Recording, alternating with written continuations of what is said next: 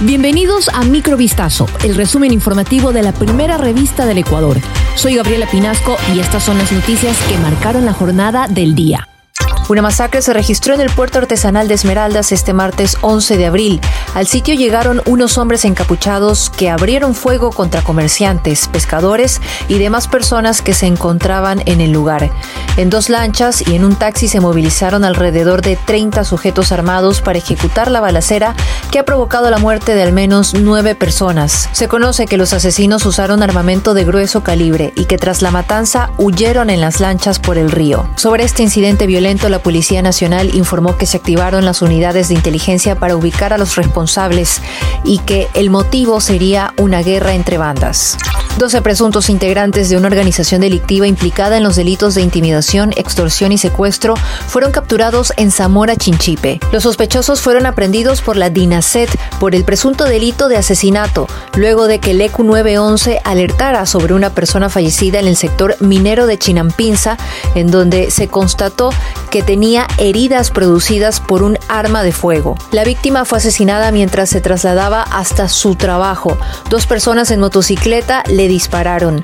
Luego del acto se dieron a la fuga. Gracias a los protocolos de investigación la policía pudo dar con los sospechosos. A tempranas horas de este martes un equipo periodístico del canal Teleamazonas fue víctima de la delincuencia mientras realizaba su trabajo. Hasta el sector de la calle Ayacucho en el centro de Guayaquil se trasladó la periodista Vanessa Robles junto con un camarógrafo para reportar sobre el secuestro de un comerciante en esta zona. Sin embargo, luego de cumplir con la transmisión en vivo, unos sujetos con cuchillos interceptaron a ambos para llevarse sus pertenencias. Tras este violento incidente, los delincuentes dejaron botados a unas cuadras más adelante los equipos de transmisión del medio. Robles luego lamentó que todos los ciudadanos están expuestos a la inseguridad y llamó la atención a las autoridades por la falta de garantías para comunicar.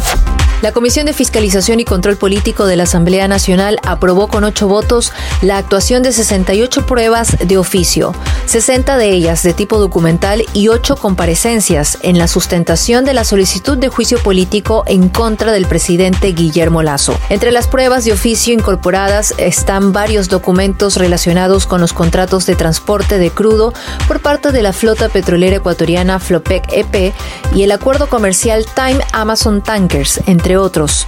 Se solicitó además el estado de resultados de Amazonas Tankers y el estado de resultado por buque de Amazonas Tankers de los años 2021 y 2022, así como sus respectivas negociaciones. En una próxima convocatoria, la Comisión de Fiscalización establecerá el calendario de comparecencias para la práctica de pruebas testimoniales solicitadas por el presidente de la República, por los miembros de la mesa y como parte de las pruebas de oficio.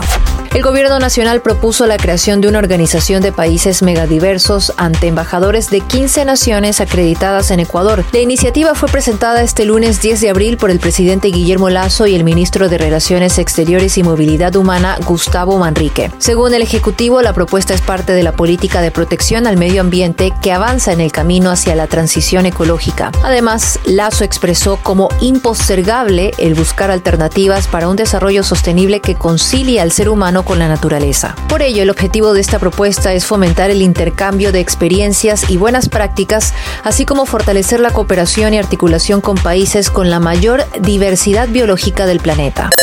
Esto fue Microvistazo, el resumen informativo de la primera revista del Ecuador. Volvemos mañana con más. Sigan pendientes a vistazo.com y a nuestras redes sociales.